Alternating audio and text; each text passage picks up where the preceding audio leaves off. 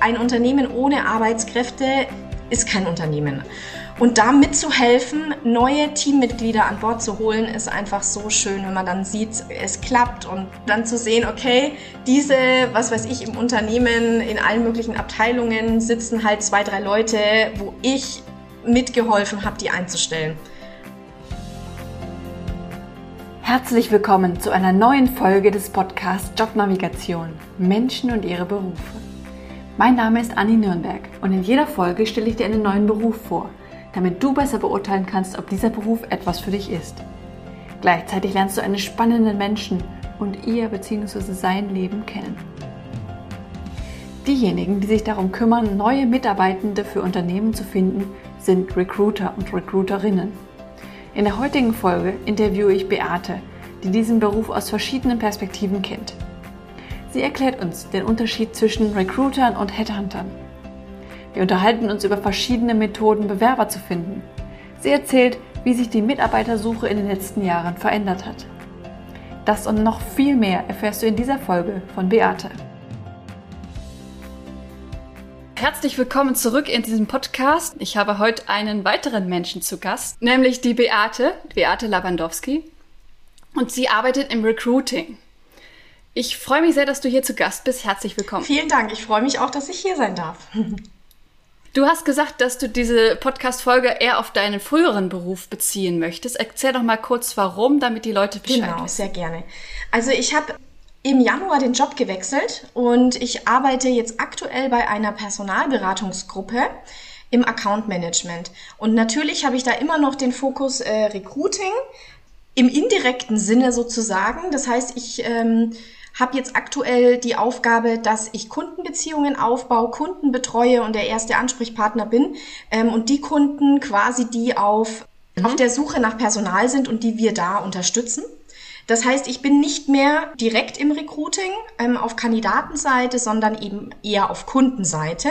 Und deswegen würde ich gerne mhm. auf meine vorherige ähm, Beschäftigung eingehen. Da war ich nämlich bei Elektrobit ähm, im Recruiting tätig, bin da als klassischer Recruiter eingestiegen und habe dann die Teamleitung übernommen. Okay, genau. vielen Dank.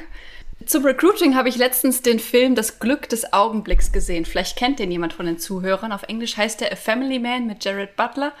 Und da geht es um im Prinzip, da wird das klassische Headhunting, wie man das vielleicht so aus amerikanischen Filmen erzählt, sehr, sehr ja, klischeehaft dargestellt, wie es darum geht, äh, Bewerber zu manipulieren und äh, das Alter zu türken, damit die Leute eher angenommen werden und den Firmen, die halt äh, Personal suchen, Honigs um, ums Maul zu schmieren. Der Typ hängt die ganze Zeit am Telefon, arbeitet von morgens sieben bis abends zehn. Das ist so sehr klischeehaft. Was ist denn an diesem Klischee doch noch dran vielleicht? Das ist ja wahrscheinlich nicht nur an den Haaren herbeigezogen. Ähm, nee, das nicht. Also ich kenne den Film selber nicht, aber ähm, ich kann mir schon vorstellen, wie, wie der Film so abläuft oder was da so die, die Geschichte dahinter ist. Also ich selbst kenne ja jetzt beide Perspektiven und zwar einmal quasi von Personalberatungsseite, so diese Headhunter-Seite sozusagen, aber auch die Recruiter-Seite äh, bezüglich Recruiter im Unternehmen selbst sein. Das kenne ich beides. Und was da auf jeden Fall noch dran ist, dass man äh, wirklich viel kommuniziert, viel mit ähm, Personen zu tun hat, sowohl mit Kandidaten als auch eben ähm, mit äh, in der Personalberatung natürlich mit Kunden ähm, und in-house, also in-house-Recruiting, dann natürlich mit den Führungskräften, sogenannte Hiring Manager, die quasi auf der Suche nach neuen Teammitgliedern sind. Ähm, das heißt, viel kommunizieren natürlich auch immer noch am Telefon. Es geht natürlich auch viel über Videokonferenzen mittlerweile oder auch per E-Mail. Aber man ist schon sehr viel in Kontakt mit Menschen und man sollte nicht ähm, sehr introvertiert sein und sich nicht trauen, den Hörer in die Hand zu nehmen, weil es natürlich ähm, viel mit Kommunikation und Beziehungen aufbauen zu tun hat. Ja, okay.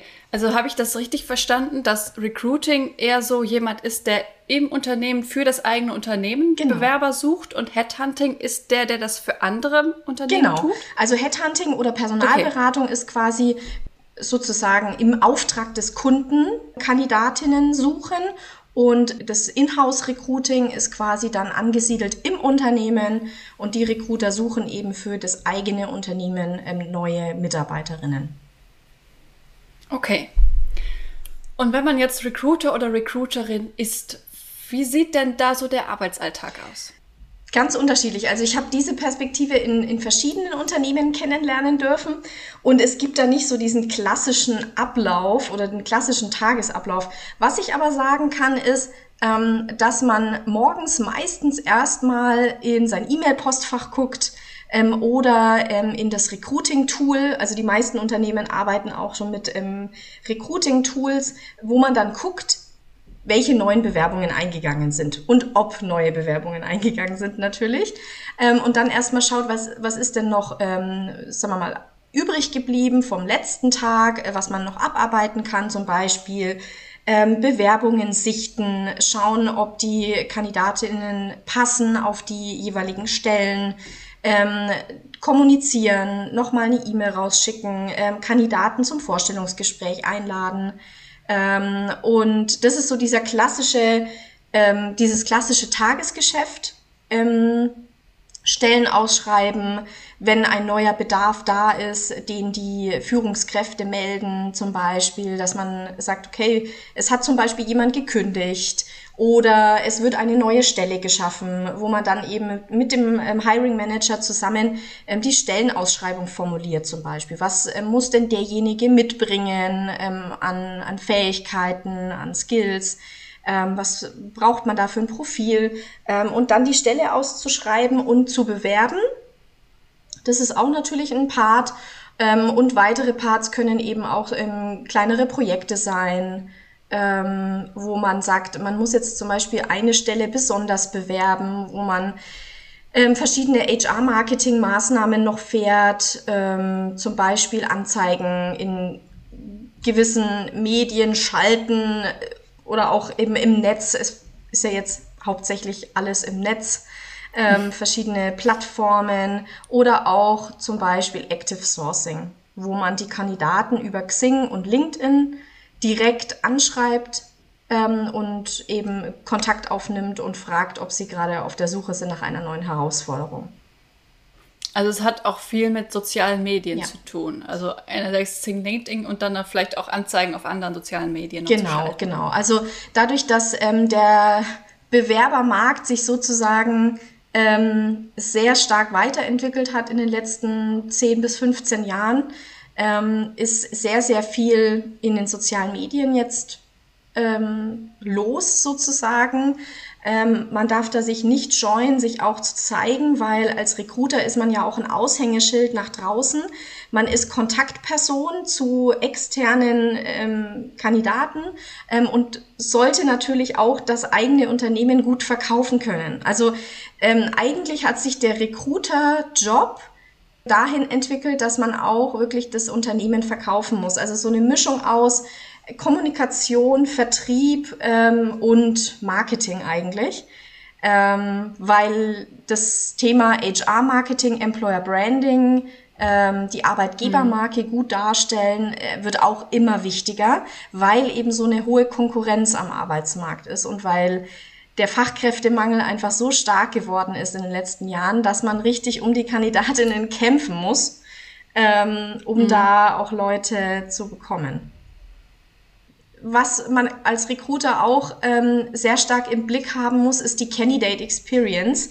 Also wenn ich jetzt ein bisschen mit Fachbegriffen um mich schmeiße, ähm, kann ich die auch von Zeit zu Zeit auch noch erklären. Also Candidate Experience bedeutet einfach, ähm, die ähm, Kandidatenerfahrung sozusagen im Bewerbungsprozess. Ähm, mhm. Dass man schaut, die Candidate Experience sollte so gut wie möglich sein. Das heißt, der Bewerber, der Kandidat oder die Kandidatin sollte sich wohlfühlen, sollte immer wissen, was der aktuelle Status ist, ähm, man darf sich nicht einfach vier Wochen gar nicht melden. Also man sollte immer Kontakt halten und ähm, immer schauen, mhm. dass der Kandidat. Es ist aber leider ja, Usus. Genau. und das noch. kostet halt sehr viel Zeit. Und ich glaube, diese, dieser Denkanstoß ähm, ist jetzt in vielen Unternehmen schon ähm, gekommen, dass man einfach viel mehr Zeit und Kapazität in Recruiting stecken muss, weil das kostet einfach Kapazität und Zeit, ähm, dass man da auch genügend Recruiter hat, die ähm, wirklich diese Aufgaben ähm, ausführen und da den Kontakt halten und das Unternehmen sozusagen auch äh, gut nach außen präsentieren und auf Messen gehen zum Beispiel, auch auf Veranstaltungen. Jetzt ist es ja zum Glück wieder möglich nach Corona. Die zwei Jahre mhm. waren jetzt wirklich ähm, schwierig, ehrlich gesagt, weil man viel natürlich auch online gemacht hat an Events, aber das ersetzt halt nicht das Face-to-Face. -face, ähm. Also Jobmessen, Kongresse, ähm, solche Themen, wo man einfach Kontakte knüpfen kann. Und ähm, das heißt, äh, ein Recruiter ist auch in gewisser Maßen ein Netzwerker. Ähm, mhm. Also man sollte da, wie vorhin auch schon gesagt, keine Scheu haben, sich ähm, auf LinkedIn zu zeigen, auf Xing zu zeigen und da wirklich unterwegs zu sein, auch mal was zu posten. Ähm, und ähm, weil es einfach sehr, sehr wichtig ist, weil die Kandidatinnen auch ein Gesicht haben wollen. Also nicht nur irgendjemand, der nur eine E-Mail schreibt, sondern wirklich auch erreichbar ist und ähm, auch ans Telefon geht oder auch mal ähm, quasi sich ja einfach präsent ist. Mhm. Ja. Äh, warum ist das denn so bei manchen Firmen, dass dass so ein Prozess einfach ewig dauert, vier Wochen oder sowas. Also als, als Bewerber kann man sich das oft nicht so vorstellen. Warum melden die sich ja, nicht? Es ist schwierig. Also ich glaube, es gibt in, in vielen Unternehmen immer noch zu wenig Recruiter. Ähm, ich, vielleicht hast du es mitbekommen, ähm, generell die Recruiter-Stellen oder äh, Stellen im HR sind in den letzten zwei bis drei Jahren explodiert. Es werden so viele Recruiter gesucht, dass sogar Headhunter angesetzt werden, die Recruiter suchen. Es ist Wahnsinn. Also der Markt hat sich so gedreht, okay. deswegen und die Unternehmen wachen jetzt langsam auf, dass sie einfach die Recruiting-Abteilungen aufstocken müssen. Und ähm, das liegt natürlich auch, äh, also das kann ein Faktor sein, dass einfach zu wenig Personal da ist, die diese Bewerbungen screenen und so weiter. Und aus meiner Erfahrung äh, heraus ist es aber auch so, dass die Führungskräfte, also die Hiring Manager, ähm, zum Teil so viel zu tun haben, dass sie nicht hinterherkommen, also dass sie selber so viel Tagesgeschäft haben, Projekte, dass das Recruiting oftmals hinten runterfällt. Und mhm. dass es dann halt länger dauert, weil sie einfach kein Feedback geben, weil sie eben keine Zeit haben, äh, Interviews zu führen und sich auch manchmal nicht so entscheiden wollen. Und also damals war es wirklich auch so, dass Führungskräfte gedacht haben, wir warten jetzt einfach mal, bis wir 20 Bewerbungen haben und dann machen wir die Auswahl. Aber das geht nicht mehr. Das mhm. geht einfach nicht. Wenn eine gute Bewerbung reinkommt, sofort anrufen, sofort einladen, weil die Kandidatinnen ja auch oftmals mehrere Prozesse nebeneinander haben oder parallel dass wenn das schnellste Unternehmen gewinnt. Und ja. das ist einfach noch ein Umdenken in den Köpfen, ähm, sowohl bei den Hiring Managern als auch generell bei den Unternehmen. Aber das wandelt sich gerade total. Also das sieht man einfach, ähm, dass die Stellenanzeigen so durch die Decke gegangen sind. Genau. Mhm. Sind die Recruiter denn dann auch bei Bewerbungsgesprächen ja. dabei? Also es kommt auch natürlich immer aufs Unternehmen an, ähm, wie der Prozess aussieht. Aber äh, meiner Erfahrung nach sind die Recruiter schon meistens dabei. Ähm, es kann natürlich sein, dass es auch mehrere Gesprächsrunden gibt und dass dann der Recruiter nicht bei jedem Gespräch dabei ist, aber oftmals ist es so, dass ähm, der Recruiter die Vorauswahl macht, das heißt, ähm, die Bewerbungen screent und dann schon mal ein erstes Telefoninterview oder ein Videointerview führt ähm, und dann geht's eben weiter im Prozess. Das heißt, Interviewführung ist schon mhm. auch ein, ein, ein großer Teil. Genau. Okay. Und wie findet man dann dann raus, wer der beste Kandidat ist? Das ist eine gute Frage. Das hat sich auch so ein bisschen gewandelt, weil ähm, jetzt heutzutage äh, kann man froh sein, wenn man vielleicht mal drei, vier, fünf, sechs Bewerbungen auf eine Stelle bekommt. Ähm, früher war das noch anders, vor zehn Jahren oder so. Da hat man schon noch mehr Bewerbungen bekommen, wo man wirklich auswählen konnte. Jetzt heutzutage, ähm, also man muss natürlich gucken, Einerseits ähm, kann man im Lebenslauf schon mal sehen, welche Stationen hatte derjenige schon, ähm, was hat derjenige schon gemacht, bringt er oder sie die jeweiligen Skills mit, kann man zumindest schon mal ähm, grob beurteilen am Lebenslauf und an den Zeugnissen. Ähm, aber letztendlich, wenn man sagt, okay, ähm, der Lebenslauf sieht schon ganz gut aus und es könnte passen, führt kein Weg dran vorbei, dass man denjenigen anruft, mit demjenigen spricht, ein Interview führt und dann einfach äh, mit speziellen Fragen, da gibt es auch verschiedene Techniken. Ähm, am, am liebsten sind mir auch die Fragen, ähm, die situativ sind. Das heißt, ähm, so erfahrungsbezogen, wo man Fragen stellt, zum Beispiel, ähm, Stellen Sie sich vor, die und die Situation in Ihrem Arbeitsalltag, wie würden Sie denn reagieren oder was würden Sie tun? Oder gab es schon mal so eine ähm, Situation in der Vergangenheit? Wie haben Sie damals reagiert und warum? Dass man nicht einfach nur fragt, äh, was haben Sie da gemacht, ähm, äh, was für ein Projekt, weil erzählen kann man viel. Und es gibt halt auch Personen, mhm. die sich sehr gut verkaufen können und da sehr viel ähm, reden, aber letztendlich kann man halt nicht so gut beurteilen im Interview dann, ähm, wie derjenige sich verhalten würde. Und mit diesen situativen Fragen kann man da zumindest ein Stück weit reingehen sozusagen. Ähm, also es mhm. ist ganz unterschiedlich. Das würde jetzt wahrscheinlich auch zu weit führen.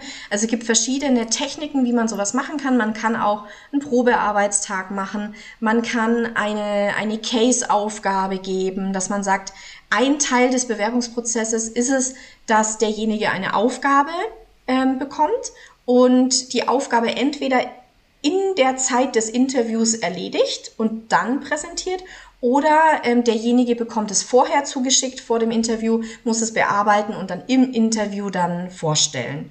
Das ist auch eigentlich immer mhm. eine gute Möglichkeit, weil man dann sieht, wie geht derjenige an diese Aufgabe heran. Ähm, wie würde er sie lösen ja. ähm, und was sind Punkte, die derjenige dann eben auch in der Aufgabe sieht. Das ist auch ein guter mhm. Punkt, ja. Eine andere Methode wäre ja Assessment ja. Center. Hast du damit auch schon gearbeitet? Weniger, ehrlich gesagt. Also wir haben das ähm, früher bei Elektrobit für Führungs- ähm, oder höhere Führungspositionen gemacht. Da war ich aber leider nicht mit dabei, weil das war in meiner Anfangszeit. Und dann haben wir das nicht mehr gemacht, weil da gibt's auch Studien dazu. Ähm, natürlich haben die Assessment Center eine gewisse Aussagekraft. Ähm, wenn man aber strukturierte Interviews durchführt, sind strukturierte Interviews ähm, besser, äh, also bringen ein besseres Ergebnis als Assessment Center. Ähm, also von daher muss man immer schauen. Ich glaube, für höhere Führungspositionen ist das schon eine gute Methode. Ähm, aber jetzt sagen wir mal für normale Stellen, ähm, sagen wir mal, man sucht einen äh, IT-Projektleiter würde ich das eher nicht empfehlen, weil es sehr aufwendig ist. Also es ist, ähm, da sind auch immer mehrere mhm. Beobachter dabei. Ähm, wir haben das damals bei Elektrobit mit einer externen ähm, Consultant gemacht, die das alles organisiert hat. Das war ein ganzer Tag, wo dann auch Hiring Manager, ähm, HR dabei war, dann die Beobachter ähm, und dann diese äh, externe Beraterin auch. Es war einfach äh, sehr, sehr viel Aufwand. Was meinst du mit strukturierten mhm. Interviews? Ähm, strukturierte Interviews bedeutet, wenn ich jetzt ähm, ein Auswahlverfahren für eine Stelle mache, dass ich den Bewerbern dieselben Fragen stelle. Das heißt, ich habe einen ähm, ah. Leitfaden, wo ich vordefiniert habe, ich habe ja sowieso vordefiniert, welche Skills sollte derjenige mitbringen, welche Erfahrungen und Fähigkeiten. Und anhand dessen überlegt man Fragen, schreibt sich diese auf und stellt dann jedem Kandidaten dieselben Fragen, damit man ein vergleichbares Ergebnis dann bekommt. Genau, mhm. das heißt, es ist ein strukturiertes okay. Interview, es ist halt vorgegeben, ähm, wie der Ablauf ist und welche Fragen eben gestellt werden. Mhm. Und wenn jetzt einer von den Zuhörern überlegt, ob Recruiting was für ihn oder sie sein könnte, was macht denn einen guten Recruiter aus? Du hast eben schon gesagt, auf jeden Fall äh, nicht zu schüchtern sein, auch äh, mit Menschen ja. kommunizieren. Was ja. gibt es da noch? Ja, also ich glaube, das Thema ähm, Kommunikation ähm, ist wirklich ein, ein, großer Punkt, weil ohne das geht's nicht. Ähm, was noch wichtig ist, ist, dass man ähm, sehr gut organisieren kann und sehr viele ähm, Bälle in der Luft halten kann. Weil dadurch, mhm. dass es eben verschiedene Kandidaten sind, verschiedene Führungskräfte, die man zusammenbringen muss, sozusagen, ähm, sollte man da schon ähm, sich gut strukturieren können, also eine gewisse Organisationsfähigkeit, ähm, die Fähigkeit, sich selbst zu organisieren, ähm, Kontakt zu halten, Kommunikation, auch eine gewisse, ähm, ja, sagen wir mal, Ausstrahlung in Anführungsstrichen, dass man sich mit dem Unternehmen identifizieren kann, dass man es eben auch mhm. gut verkaufen kann sozusagen an den Kandidaten, ähm, aber auch eine gewisse Kreativität, weil ähm, ich glaube, die Recruiter müssen immer kreativer werden und sich neue Wege überlegen, an die Kandidaten ranzukommen und, und sie vom Unternehmen zu überzeugen. Und da wirklich auch keine ja. Scheu haben, was Neues auszuprobieren. Weil es gibt immer neue mhm. Tools, immer neue Möglichkeiten, die auf den Markt kommen oder ähm, auch Ideen, die man selber hat. Und da einfach mal den Mut haben, Sachen auszuprobieren. Auch wenn es dann vielleicht nicht klappt, mhm. aber trotzdem einfach mal probieren. Ja, es ist schon krass. Also, wenn man jetzt so durch die Straßen läuft oder sowas, die Hälfte aller Werbeplakate sind ja gefühlt, äh, wir suchen ja. das und das. Also, äh, das ist ja richtig eine Marketing- Disziplin ja, geworden. Genau, und das ist auch das Spannende, weil man hat ja mit vielen Personen zu tun und auch mit vielen ähm, Schnittstellen sozusagen. Man hat natürlich einerseits mhm. die Schnittstelle intern zu HR, ähm, weil dann meistens ist es ja so, dass, also entweder die Recruiter erstellen selber die Arbeitsverträge für die neuen Kandidaten äh, oder für die neuen Mitarbeiter, ähm, oder es gibt eben bestimmte ähm, Kollegen, die das übernehmen von der Vertragsausstellung. HR ähm, Administration heißt es auch oft.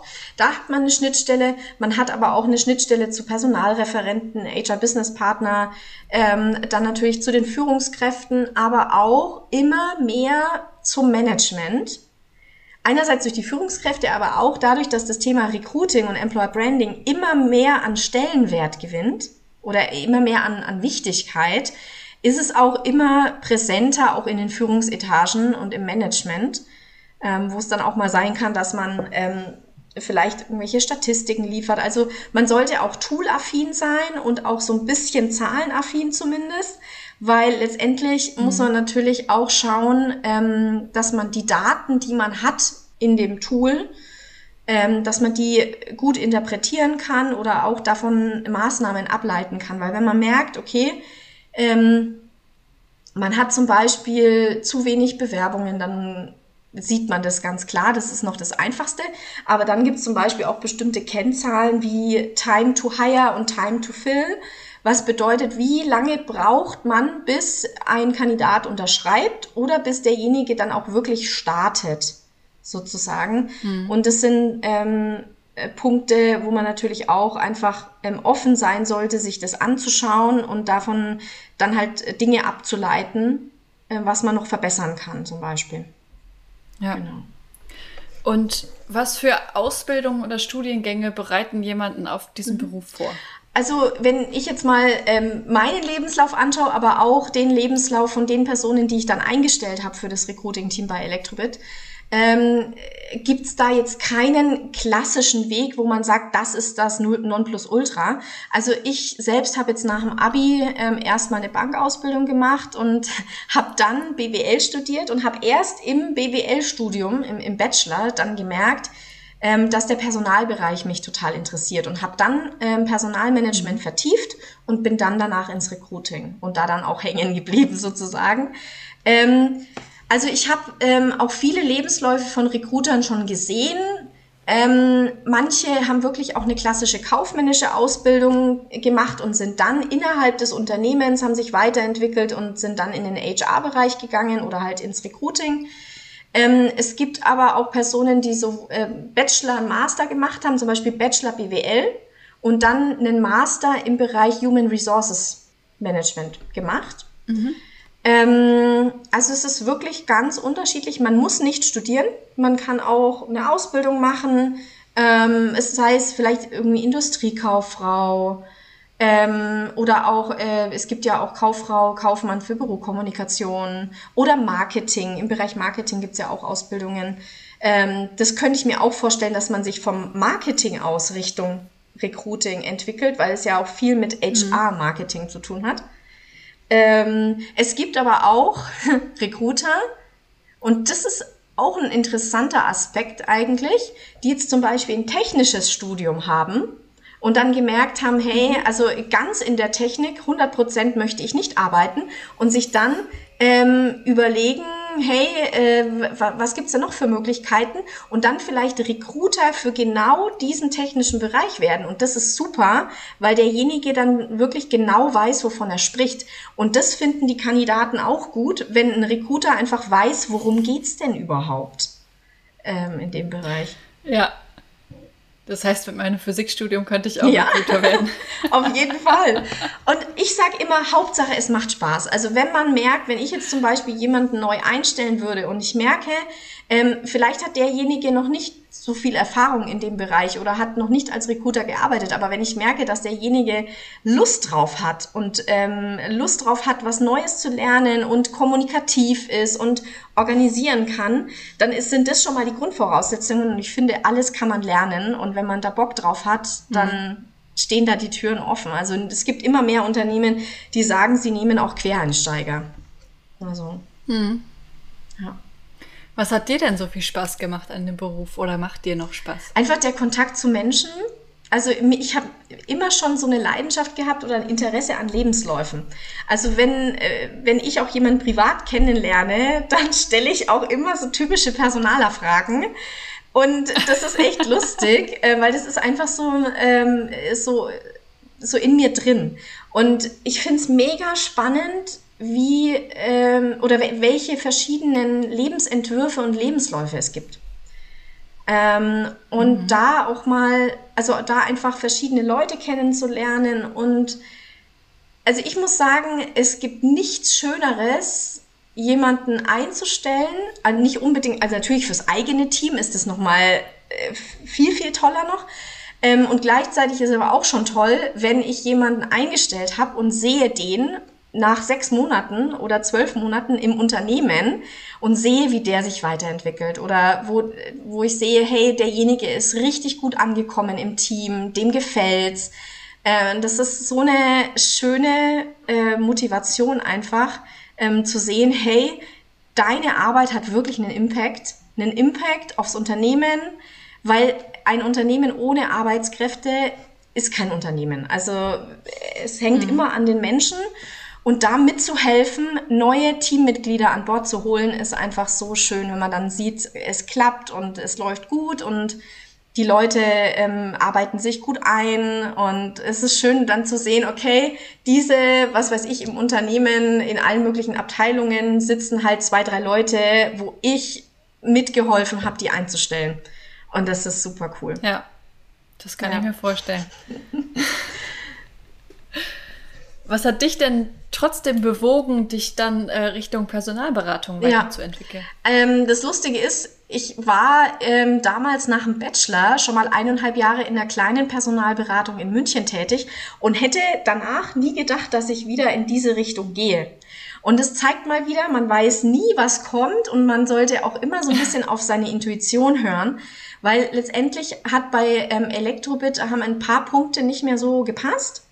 Und ich war da fünfeinhalb Jahre und habe sehr viel gelernt, habe sehr viel aufgebaut, aber auch sehr, sehr viel gearbeitet. Also ich habe sehr, sehr mhm. viel Zeit da investiert. Und dann war einfach so für mich die Frage, wie geht's denn jetzt weiter? Ähm, und dann habe ich mich einfach so ein bisschen umgeguckt. Und das Lustige war jetzt in der Personalberatung, wo ich jetzt gerade bin, kannte ich schon zwei Personen, die da jetzt eben aktuell arbeiten. Mit denen habe ich in Ingolstadt äh, studiert, BWL studiert. Und das ist schon mal ganz cool, wenn man mal jemanden kennt. Und dann bin ich einfach mal ins Gespräch gegangen. Ähm, der eine davon ähm, hat auf LinkedIn einen Post ähm, abgesetzt. Wir waren so vernetzt quasi über LinkedIn. Und ich habe dann gesehen, dass ähm, die Leute suchen und habe ihn dann einfach mal angeschrieben, hey, ähm, Josef, können wir uns mal unterhalten? Ähm, welche Leute sucht ihr denn? Wie, wie sieht das Ganze bei euch aus? Und so ist es dann ins Laufen gekommen und ich war einfach sehr angetan von den Leuten, ähm, waren total nett und auch meinen zukünftigen, also oder meinen jetzigen Chef habe ich dann kennengelernt. Und ja, einfach cool. Und ich habe einfach gemerkt, ich möchte mal noch was anderes machen. Ähm, ich war überzeugt oder bin überzeugt von der Dienstleistung, die wir anbieten. Ähm, und habe dann einfach auf meinen Bauch gehört. Und ähm, ich habe mhm. jetzt eine Vier-Tage-Woche, also ich habe mich explizit auch dafür entschieden, ähm, Arbeitszeit zu reduzieren. Ich arbeite jetzt nur noch Montag bis Donnerstag, 32 Stunden, weil ich nämlich vor zwei Jahren ähm, mich entschieden habe, mich noch nebenberuflich selbstständig zu machen. Und das klappt jetzt super gut. Das heißt, ich habe ein bisschen mehr Zeit für mein Nebenbusiness. Äh, ähm, wo ich Mentorings anbiete im Bereich Berufsorientierung und da junge Leute begleite über ähm, ja teilweise auch eine längere Zeit und da einfach Hilfestellung gebe und ähm, wo wir zusammen herausfinden, welche Stärken sie haben und so. Und das ist äh, auch ein Herzensprojekt von mir, deswegen bin ich froh, dass ich da ein bisschen mehr mhm. Zeit jetzt habe dafür. Kann ich sehr gut nachvollziehen. ist ja ähnlich ja. zu dem, was ich mache. Ja. Das ist sehr cool, von daher. Okay. Genau. Und äh, jetzt, da du in der Personalberatung arbeitest, ist dein Fokus eher in Richtung der Kunden, ja. hast du gesagt. Das heißt, sowas wie Recruiting machst du gar nicht mehr, dass du mit Bewerbern in Kontakt bist, sondern du arbeitest eher mit den Unternehmen, die Kandidaten genau, suchen, genau. richtig? Das heißt, meine Aufgabe ist es, Beziehung, gute Beziehungen aufzubauen mit den Kunden, ähm, dass ich einfach da bin als zentraler Ansprechpartner, ähm, wenn Sie Fragen haben, können Sie jederzeit auf mich zukommen. Ähm, und letztendlich ist ein Teil davon, also es ist, es nennt sich Account Management, das heißt äh, ja Kundenbetreuung eigentlich übersetzt. Ähm, und ein Teil davon ist natürlich auch ein Stück weit Vertrieb, ähm, wo ich mhm. natürlich auch Ziele habe. Ähm, aber das macht total Spaß, weil letztendlich kann ich ja durch meine Rolle auch den Unternehmen helfen, Kandidaten zu finden. Ja. Und ich bin da eng im Kontakt mit unseren äh, Recruitern. Wir haben quasi interne Recruiter, die dann quasi das Active Sourcing machen für die Kunden. Ähm, und es ist auch mega spannend, da jetzt nochmal eben in eine andere Rolle reinzugehen. Also nicht nur quasi im Unternehmen ähm, da eben zu rekrutieren. Und ich meine, ich habe ja jetzt in den letzten Jahren ein Team geführt. Das heißt, ich habe selten noch selber rekrutiert. Ich habe eher meine äh, Mitarbeiter unterstützt, ähm, ihren Job gut machen zu können, sozusagen. Und jetzt mhm. nochmal die andere Perspektive, quasi eher auf Kundenseite und die Kunden zu unterstützen. Und das macht aber mega Spaß, weil ich halt auch viel kennenlerne. Also sowohl Unternehmen, also es gibt Unternehmen, das ist so spannend. Wir betreuen wirklich von Startups bis äh, zum Konzern. Und manchmal bin ich selber verblüfft, ähm, wenn ich sehe, was für Startups es gibt und was für Ideen und für Nischen äh, und was für interessante äh, Unternehmen und dann halt dann natürlich auch mit den Ansprechpartnern in Kontakt zu sein und da einfach mehr drüber zu erfahren, ist echt mhm. spannend. Ja, ja das glaube ich. Also du sagst, du, du baust da Kundenbeziehungen auf oder hältst die aufrecht. Was genau bedeutet das? Rufst du da einmal die Woche an und fragst, wie geht's? Oder wie kann ich mir das vorstellen? Ja, es ist eine Mischung. Es ist eine Mischung aus wirklich Kontakt halten durch E-Mails, auch mal anrufen, ja. Ähm, aber auch mal vor Ort sein. Also wir haben jetzt auch immer wieder mal Kundenbesuche vor Ort jetzt ähm, nach der Pandemie zum Glück. Ähm, und Genau, also es geht einfach darum, Kontakt zu halten und natürlich auch ein Stück weit neue Aufträge zu generieren dadurch. Und das Schöne ist, ähm, es gibt natürlich auch immer ähm, bei bestimmten Kunden, also wir haben, äh, jeder von uns hat einen bestimmten Kundenstamm. Ähm, wir haben auch ein Tool dafür, das äh, super gut äh, funktioniert, wo wir alle sagen wir mal, Kundenkommunikationen tracken können sozusagen und wo das reingeht, wo man das, äh, wo man eine Übersicht hat. Und da versucht man einfach äh, regelmäßig mit dem Kunden einfach zu, in Kontakt zu sein. Und dann natürlich in, in gewisser Weise unsere Dienstleistung zu verkaufen sozusagen. Und das Lustige ist, vielleicht als, als kleine Anekdote, wo wir uns auch immer wieder Gedanken machen, warum ist das so? Also die Kunden kennen uns und die Kunden haben auch schon mit uns zusammengearbeitet. Und zum Teil ist es aber so, dass man wirklich verschiedene Ansprechpartner im Unternehmen hat. Und dann kommt vielleicht ein neuer Ansprechpartner dazu. Und wenn es dann zum Beispiel eine IT-Stelle gibt, die schwer zu besetzen ist und man sich entscheidet, okay, wir brauchen eine Personalberatung oder einen Headhunter zur Unterstützung, dann gibt man zum Teil wieder in Google ein, Personalberatung IT. Also das ist echt lustig, deswegen ist es wichtig, eben immer wieder präsent zu sein und im Gedächtnis zu sein, weil letztendlich haben sie gute ja. Erfahrungen mit uns gemacht und wir haben schon Stellen besetzt. Aber wenn da wieder jemand Neues reinkommt oder auch äh, das ein bisschen in Vergessenheit gerät, wenn ein halbes Jahr vergangen ist, dann äh, geben die zum Teil wieder eben in Google ein äh, IT-Personalberatung und dann äh, gehen sie vielleicht zu jemand anderen, obwohl sie mit uns zufrieden waren. Und das ist halt so ein Punkt, wo ich sage, okay, also spannend, aber ähm, ja, also da halt wirklich einfach in Kontakt ja. sind und auch die Kunden zu beraten. Also es, äh, wir, bei uns ist es so, wir nehmen zum Beispiel auch nicht alle Stellen an, wenn wir Anfragen haben. Mhm. Wir gucken erst immer, ähm, wie sind die Anforderungen, ähm, wie sind die Stellen ähm, gestrickt, wie ist der Gehaltsrahmen. Und wenn wir quasi ähm, intern mit unseren Expertinnen schauen, hey, wie ist sie, wie sieht denn die Besetzungswahrscheinlichkeit aus? Und wenn wir merken, okay, die Besetzungswahrscheinlichkeit ähm, ist nicht so gut, dann sagen wir das auch ganz offen und ehrlich dem Kunden und lehnen auch Stellen ab und Aufträge ab. Mhm. Weil wenn wir von vornherein sehen, die Stelle ist so nicht besetzbar, uns ist es halt wichtig, dass wir zufriedene Kunden haben und äh, wollen da ja. nicht irgendwas annehmen, obwohl wir halt dann schon wissen, also die Aussichten sind sehr, sehr schlecht. Und so sind wir halt auch beratend mhm. tätig, um zu sagen, hey, man könnte an den und den Stellschrauben noch drehen, damit die Stelle besetzbar wird. Mhm.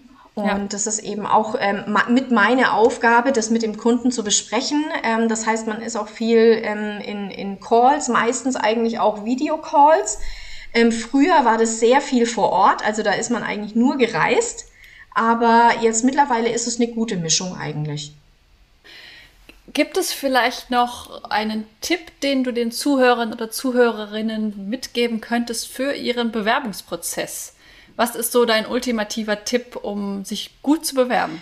Ja, ich glaube, da gibt es ähm, vielleicht mehrere Punkte, äh, worauf man achten kann. Ähm, natürlich einmal so der erste Eindruck sind meistens die Bewerbungsunterlagen, dass man da eben guckt, ähm, ist ein ansprechendes Bild. Also ich bin immer ein Fan. Es gibt ja auch verschiedenste Meinungen zu einem Bewerbungsfoto. Ja. Meine persönliche Meinung ist, ein Foto ähm, ist sehr, sehr wichtig. Also ich finde es immer gut, wenn das in der Bewerbung dabei ist. Ähm, das sollte dann natürlich ein, ein ansprechendes Foto sein. Also ich sage jetzt mal kein Freizeitfoto, sondern schon so ein bisschen ähm, mhm. Ein schöner Hintergrund, muss jetzt nicht unbedingt eine Wand sein, kann auch eben in der Natur sein, aber es sollte halt kein äh, Urlaubsfoto sein oder so. Ähm, und das finde ich immer schon mal ganz wichtig, dass, weil da über das Bild kommt schon mal sehr viel rüber. Also da wird schon was äh, transportiert sozusagen. Und was ich auch immer ganz schön finde, man sollte vielleicht versuchen, wenn in der Stellenanzeige eine Telefonnummer angegeben ist oder ein Kontakt, dass man den vielleicht schon mal entweder auf LinkedIn hinzufügt dass derjenige schon mal den mhm. Namen gesehen hat oder im Kopf hat. Mhm. Ähm, oder dann mal anrufen und einfach vielleicht noch mal ein, zwei Fragen stellen oder so. Dann hat man denjenigen, also dann hat man den Bewerber und Kandidaten schon ein bisschen äh, im Kopf. Und dann ruhig, auch wenn man mal zwei, drei, vier Wochen nichts hört, ruhig mal anrufen und fragen, wie ist denn der Stand? Ähm, und im Bewerbungsgespräch ja. an sich ähm, versuchen, so gut wie möglich locker reinzugehen. Ich weiß, das ist ähm, leichter gesagt als getan. Aber ähm, da das auch so ein bisschen als Chance zu sehen, selber das Unternehmen kennenzulernen und nicht so ähm, sich selber Druck zu machen ähm, und zu sagen, ich muss jetzt performen, sondern es immer eine beidseitige Möglichkeit ist, sich kennenzulernen. Weil letztendlich ist es ja für den Kandidaten auch wichtig, das Unternehmen zu kennen oder, oder den mhm. vielleicht auch die Führungskraft kennenzulernen, die zukünftige. Und für schauen, schauen, schauen, ist es das oder ist es das vielleicht auch nicht? Sehr gute Tipps. Vielen lieben Dank. Auch vielen lieben Dank für deine anderen Insights, die du Gerne. uns gegeben hast. Ich denke, jetzt können die Zuhörer und Zuhörerinnen besser beurteilen, ob der Bereich was für sie sein könnte. Schön, vielen Dank. Vielen Dank. Hat mir Spaß gemacht. Danke. Ja, mir auch. Das war eine weitere Folge des Podcasts Jobnavigation Menschen und ihre Berufe mit Anni Nürnberg. Wenn ich dich mit diesem Interview inspirieren konnte, freut mich das tierisch, denn dafür mache ich diese Arbeit. Hör dir auch gerne noch andere Podcast-Folgen an, um die Unterschiede zwischen möglichen Berufen klarer zu verstehen und dich von verschiedenen Menschen inspirieren zu lassen. In den Show Notes verlinke ich dir ähnliche Folgen. Wenn dir das Interview gefallen hat, habe ich eine kleine Bitte an dich. Bitte geh in deiner Podcast-App auf die Übersichtsseite dieses Podcasts und gib ihm eine Bewertung. Am besten mit 5 Sternen. Das kannst du jetzt machen, während du den Rest der Folge hörst. Damit hilfst du mit, dass noch mehr Menschen von dem Podcast profitieren können. Vielen lieben Dank. Vielleicht bist du ja auf der Suche nach einem Beruf, in dem du so richtig glücklich bist, wie meine Gäste in diesem Podcast. Wenn du dir Unterstützung wünschst bei der Frage, welcher das für dich sein könnte und wo du so richtig aufgehst, helfe ich dir gerne, Klarheit zu finden. Du hast dabei die Wahl. Du kannst dir selbst in einem strukturierten Online-Kurs selbst erarbeiten, welcher Beruf dich maximal erfüllt. Oder du wirst von mir im Coaching an die Hand genommen und wir gehen den Weg gemeinsam. Wie ich bei beiden Varianten vorgehe, kannst du dir in Folge 100 anhören. Mehr Informationen zu meinen Angeboten findest du auf der Webseite. Sie ist in den Shownotes verlinkt. Wenn du mehr zu mir als Person erfahren möchtest, empfehle ich dir, die Folgen 10 und 20 anzuhören. Dort erzähle ich von meinem eigenen Weg, der mich zu meinem Traumjob, nämlich dem Berufscoaching, geführt hat. Es ist so schön, einen Beruf zu haben, wo du wirklich gerne hingehst, in dem du mit Leichtigkeit erfolgreich bist, wo du deine Stärken und Talente einsetzen kannst, der dich einfach auf allen Ebenen erfüllt und glücklich macht. Ich wünsche dir von Herzen, dass du dieses Gefühl erlebst, und zwar möglichst jeden Arbeitstag. Deine Anni von Jobnavigation.